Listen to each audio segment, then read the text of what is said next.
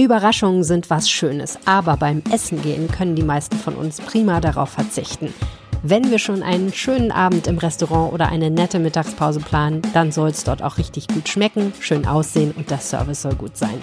Wie findet man so ein verstecktes Juwel, was dann auch nicht total voll und überlaufen ist? Naja, man kann im Internet suchen, man kann Freunde fragen oder man kann sich einen Foodblog angucken. Yui Tran ist so ein Foodblogger der Restaurants und Cafés testet, versteckte Juwelen aufspürt und auf Instagram zeigt, wie es dort aussieht. Heute im Podcast, wie arbeiten solche Food-Influencer? Und wie finden Sie die richtig guten Tipps heraus? Mein Name ist Helene Pawlitzki. Schön, dass ihr zuhört. Brunch. Der Genuss-Podcast der Rheinischen Post. Wie entscheidet man eigentlich, wo man die Mittagspause verbringt oder wo man mit dem oder der Angebeteten zu einem schönen, entspannten Date hingeht? Oder wie findet man eigentlich raus, wo es wirklich gut schmeckt und wo es nur gut aussieht? Klar, da gibt es jede Menge Möglichkeiten. Man kann einfach losgehen, man kann Google-Bewertungen lesen oder man kann bei Instagram sich angucken, was Menschen, die den ganzen Tag nichts anderes scheinbar tun, als lecker essen zu gehen, darüber sagen. Und einer dieser Menschen, die sich damit auseinandersetzen, ist Jui Tran aus Düsseldorf. Und ich freue mich sehr, dass er heute hier bei mir im Podcast ist. Herzlich willkommen, Jui. Danke für die Einladung. Ich freue mich, mit dir heute das Gespräch hier zu führen. Ich bin äh, total begeistert, dich kennenzulernen, weil ich schon länger verfolge, was du machst, weil du in Düsseldorf essen gehst und äh, dir anguckst, äh, was gibt es hier so für Restaurants. Und was ich toll finde an deinem Foodblog, den ich vor allen Dingen auf Instagram verfolge, Yui Eats, ist, dass du dir immer mal ja, Läden raussuchst, auf die ich nie gekommen wäre. Ist das das Konzept? Ähm, ich versuche einfach, den Leuten schmackhaft zu machen, dass äh, nicht nur die großen Restaurants, die eine Menge Reichweite auf Instagram haben und die ein geiles Marketingkonzept haben, gutes Essen haben, sondern vielleicht sogar eher die kleineren Restaurants, die sich dann mehr bei den Produkten mehr Mühe geben, aber einfach nicht die Zeit haben und auch nicht die, die Manpower, äh, das nach außen hin zu äh, präsentieren. Heute ist ja erst Dienstag, aber kannst du mal auf deine bisherige Woche zurückblicken? Wo warst du überall schon essen? Äh, Oder sagen wir mal, gucken wir eine Woche zurück bis zum letzten Dienstag. Oh, das kann ich mir nicht alles merken. genau, ich bin gestern, boah, das Mal gucken, wie weit du zurückkommst. okay, du musst schon gucken. Die Chronik ist ja Gott sei Dank im Internet. Richtig, genau. Also gestern Mittag war ich äh, bei einem japanischen Bistro essen. Das ist ein ganz kleiner Laden gewesen. Das habe ich jetzt noch nicht gepostet, weil ich noch nicht die Zeit dazu hatte. Das war eine schnelle Mittagspause. Davor war Sonntag, da war ich bei Shawarma City, war ich ein Shawarma essen. Davor den Abend habe ich einen chinesischen Feuertopf gegessen. Davor habe ich was gegessen. Da war ich auf dem Karlsplatz und habe da äh, deftige äh, Hausmannskost gegessen. Und davor war ich koreanisch essen in deren Dorf. Auch ein eher kleineres Restaurant. Okay, the list goes on. Äh, ich sehe schon. Also es läuft darauf hinaus, dass du mindestens einmal am Tag auswärts isst, oder? Genau, richtig. Das ist so quasi mein Laster. Das ist meine Mittagspause, die ich äh, Zeit habe, wirklich auch essen zu gehen. Weil ähm, ich habe eine kleine Tochter und eine Frau und da verbringen wir meistens den Abend äh, gemeinsam und da kochen wir auch zu Hause, um auch für unsere Tochter so ein Vorbild zu sein und äh, sind dann nicht abends auch noch in Restaurants. Okay, hat das denn auch so angefangen, dass du deine Mittagspause immer irgendwo verbracht hast und gedacht hast, ich fotografiere das aber mal oder mache ein Video und poste das? Genau, das Ganze hat vor 15 Jahren äh, auf Facebook eigentlich angefangen, als man äh, seinen äh, ersten Account hatte auf Social Media, richtig, und da angefangen hat, Bilder zu posten. Ich habe es halt mit Essen gemacht was halt die wenigsten Leute verstanden haben. Ja, also heute würde ich jetzt sagen, auf Instagram hat man da, ist das jetzt äh, massentauglich irgendwie geworden und auch vielleicht im Trend.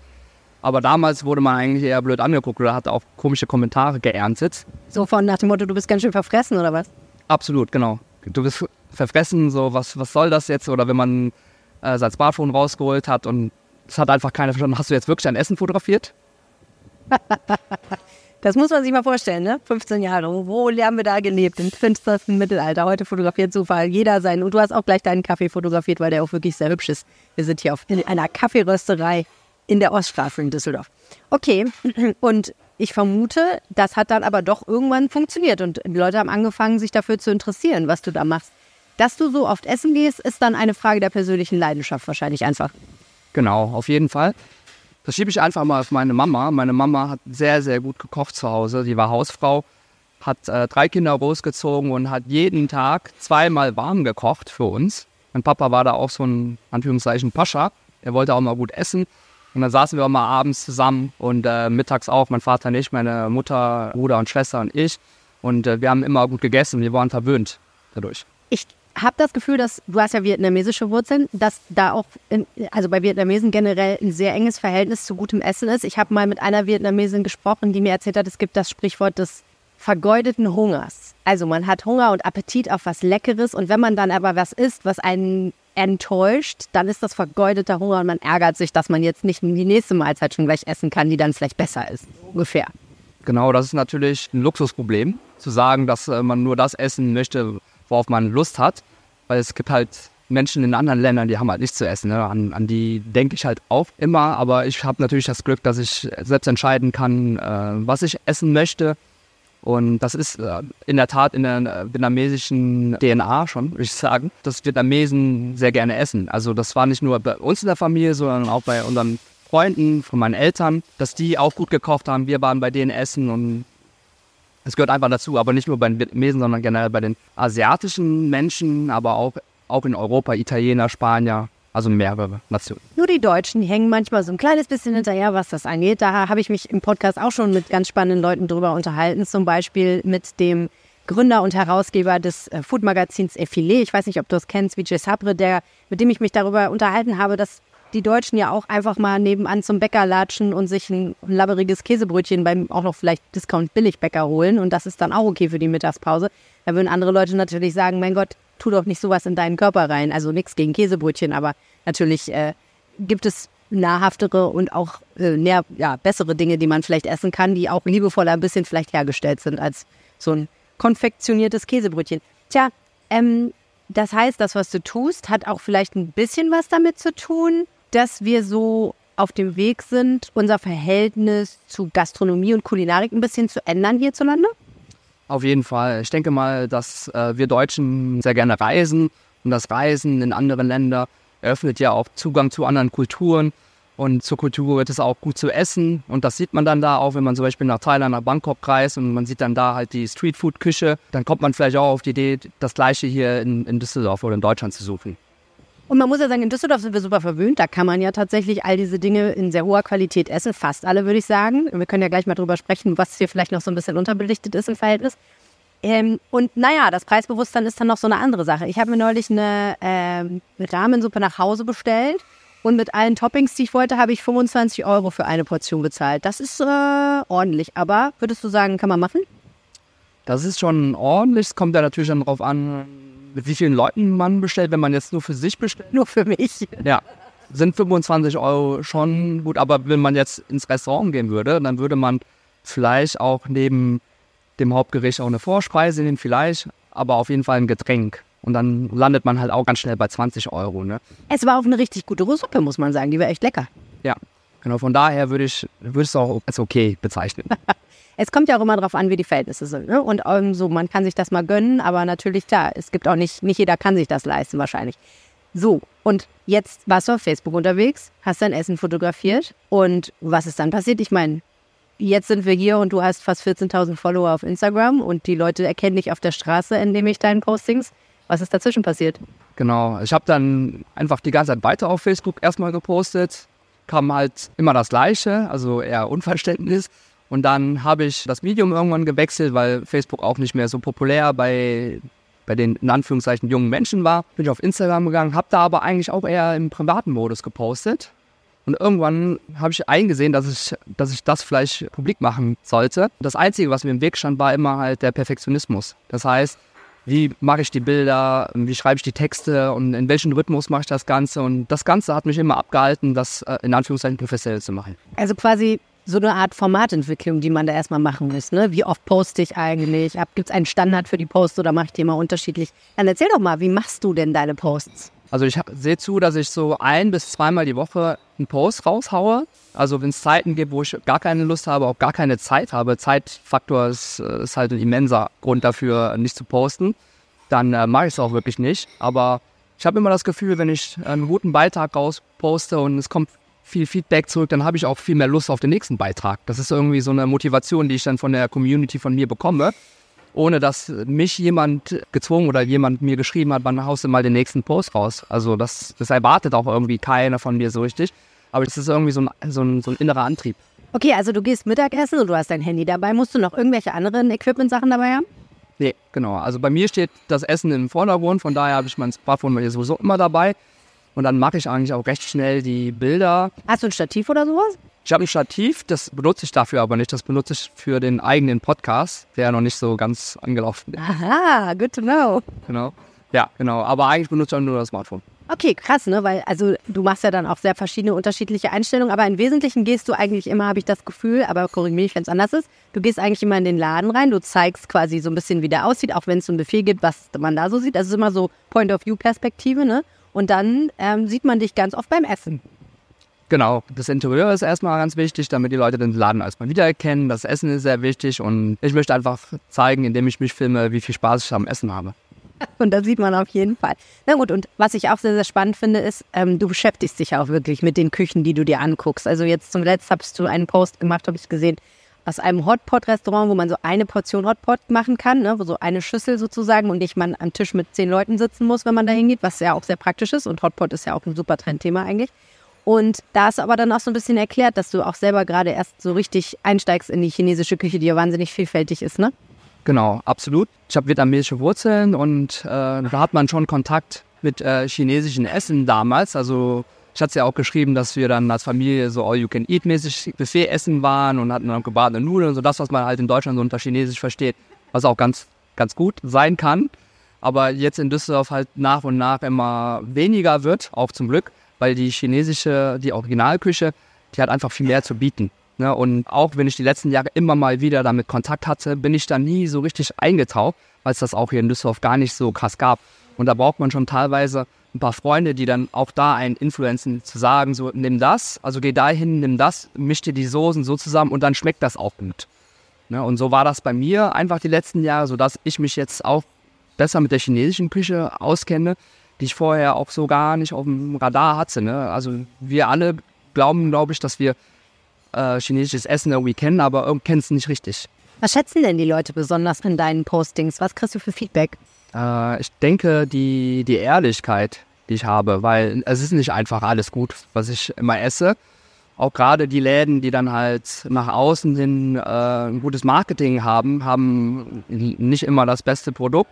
Und das, das sage ich auch ganz gerne. Und dann nutze ich das lieber, um etwas kleineren Läden diese Bühne zu bieten und dass ich mich halt sehr detail mit, der Küche auseinandersetze. Also wo sie herkommt, ähm, wo man sie findet, was so die Unterschiede sind und versuche ein bisschen zu erklären, damit äh, die Leute einfach weniger Berührungsängste haben. Foodblogger haben ja in der Beziehung eine große Macht auch. Ne? Also ich habe gerade eine irre Geschichte aus den USA gelesen, wo ein äh, Foodblogger, der war früher Mixed Martial Arts Kämpfer und hat dann, um seine Angst vor öffentlichen Reden zu über, brücken und zu verbessern, hat er angefangen, auf TikTok zu posten.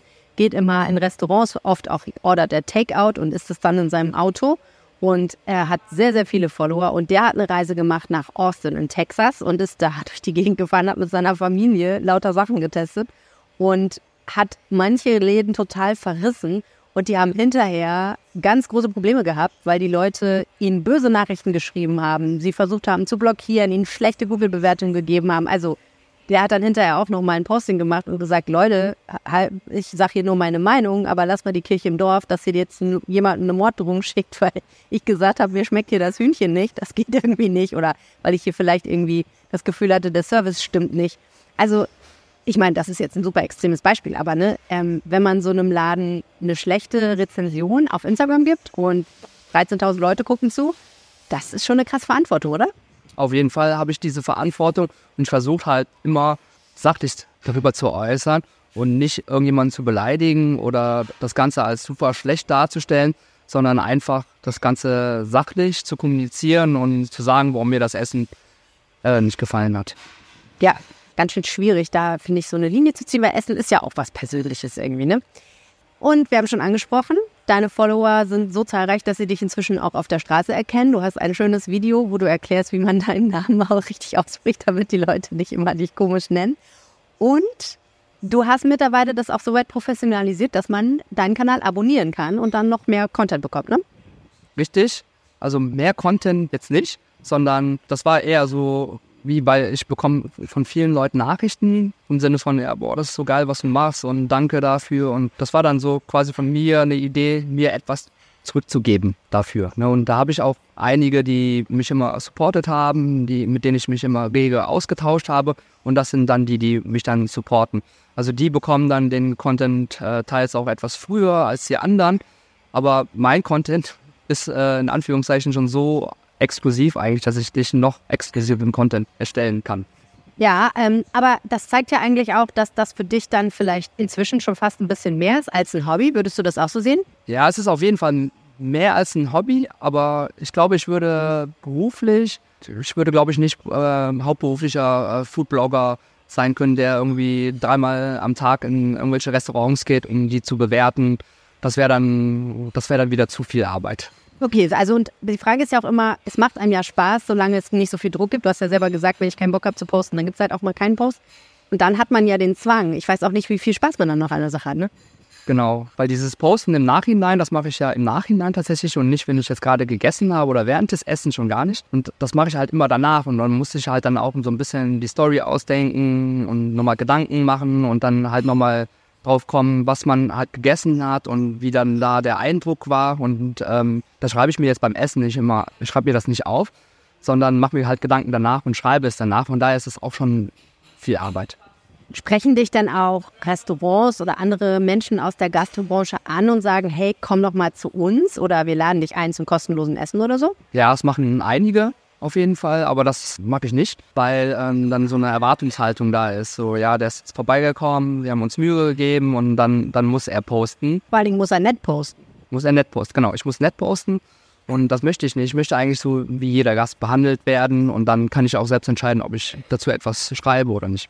Aber das gibt es viel in Düsseldorf, ne? weil hier ja in so einer Stadt wie Düsseldorf, generell in größeren Städten, haben ja große Restaurants und welche, wo ein bisschen Geld dahinter steckt, ja wirklich auch immer eine professionelle Presse- und Öffentlichkeitsarbeit, die ganz konkret gucken, wir machen jetzt einen extra Abend, wo wir lauter Influencer, Foodblogger, Journalisten einladen, die dann einen Abend bei uns schön essen können gibt ein bisschen eine nette Vorstellung, wir zeigen mal, wer der Koch ist und so. Und dann schreiben die darüber. Also das wird ja wirklich sehr professionell angegangen. Da stelle ich mir schwer vor, da immer Nein zu sagen. Das sind manchmal nette Sachen, ne?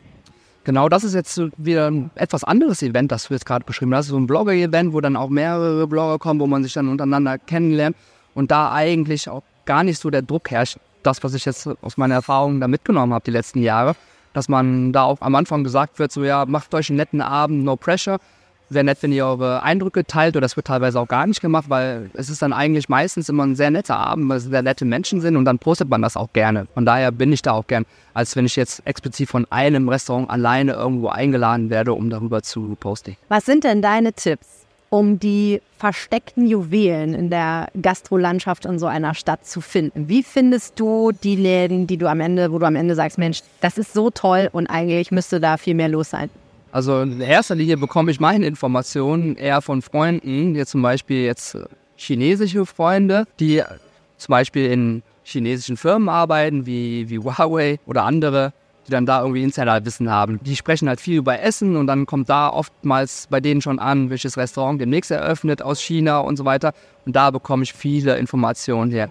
Ansonsten schaue ich auch noch auf Google Maps tatsächlich, so wie die meisten einfach. Und da, ich weiß nicht, ich habe da, hab da irgendwie so ein, so ein Gespür dafür, was gut ist, aber nicht total überlaufen oder gehypt ist. Ne? Man kann es vielleicht ein bisschen an den Bewertungen oft auf Google Maps sehen, ne? aber da frage ich mich dann auch immer, ob wir da nicht auch alle so äh, dem Schwarm folgen. Also, was ich schon finde, ist, wenn so ein Restaurant wenig Bewertung und dann auch noch schlechter hat, dann kann man davon ausgehen, dass es wahrscheinlich nicht so toll ist.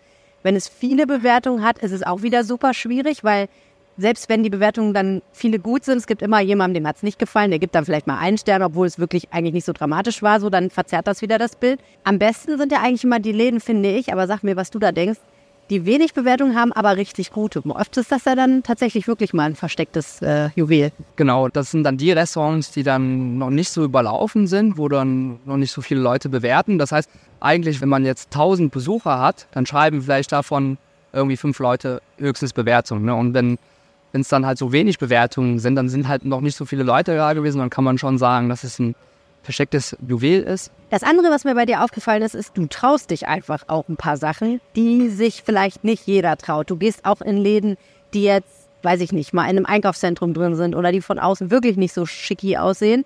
Und du isst dann auch Sachen, die, sagen wir mal, an manchen Stellen vielleicht etwas exotischere Zutaten verwenden, oder? Ähm, muss man dir auch erstmal trauen. Genau, das schiebe ich einfach auch mal auf die Vergangenheit. Dadurch, dass wir halt in Vietnam öfters im Urlaub waren, als ich schon ein kleines Kind war und da auch die Streetfood-Küche probiert habe, hat man quasi schon eine Menge gesehen, in Anführungszeichen.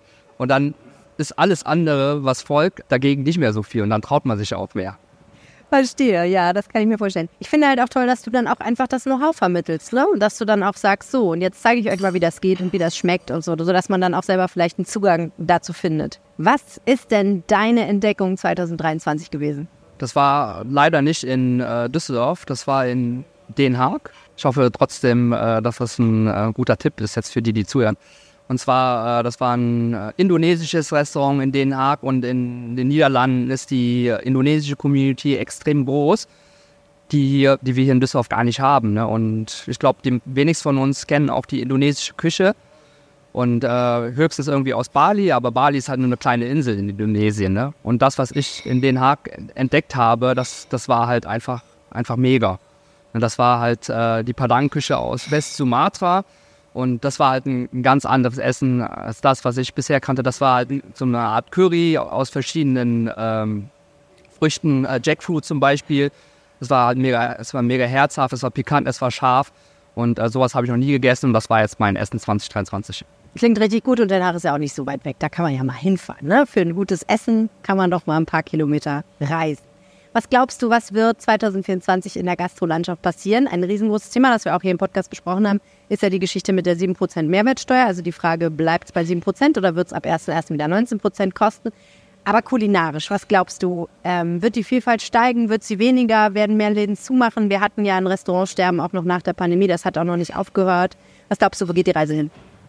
Genau. Ähm, was so die Trends angeht, hatte ich auch schon auf meinem Kanal kurz immer wieder äh, angerissen dass die äh, chinesischen äh, Feuertöpfe Hotpot-Restaurants sich hier rasend verbreiten werden. Das ist einfach ein Trend aus China, ne? der jetzt sehr spät hier erst angekommen ist, weil Hotpot-Restaurants gab es vorher ja auch schon einige, bestimmt fünf, sechs Stück.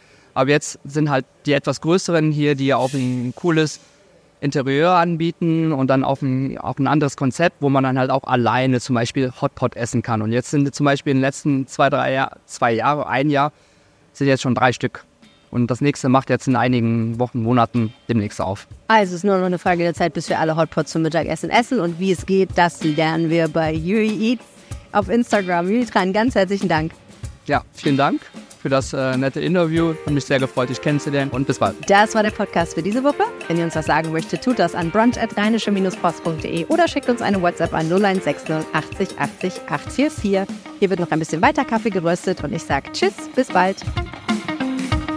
Am meisten Spaß macht Brunch, wenn man ihn mit netten Leuten teilt. Erzählt heute jemandem, den ihr kennt, von diesem Podcast. Danke.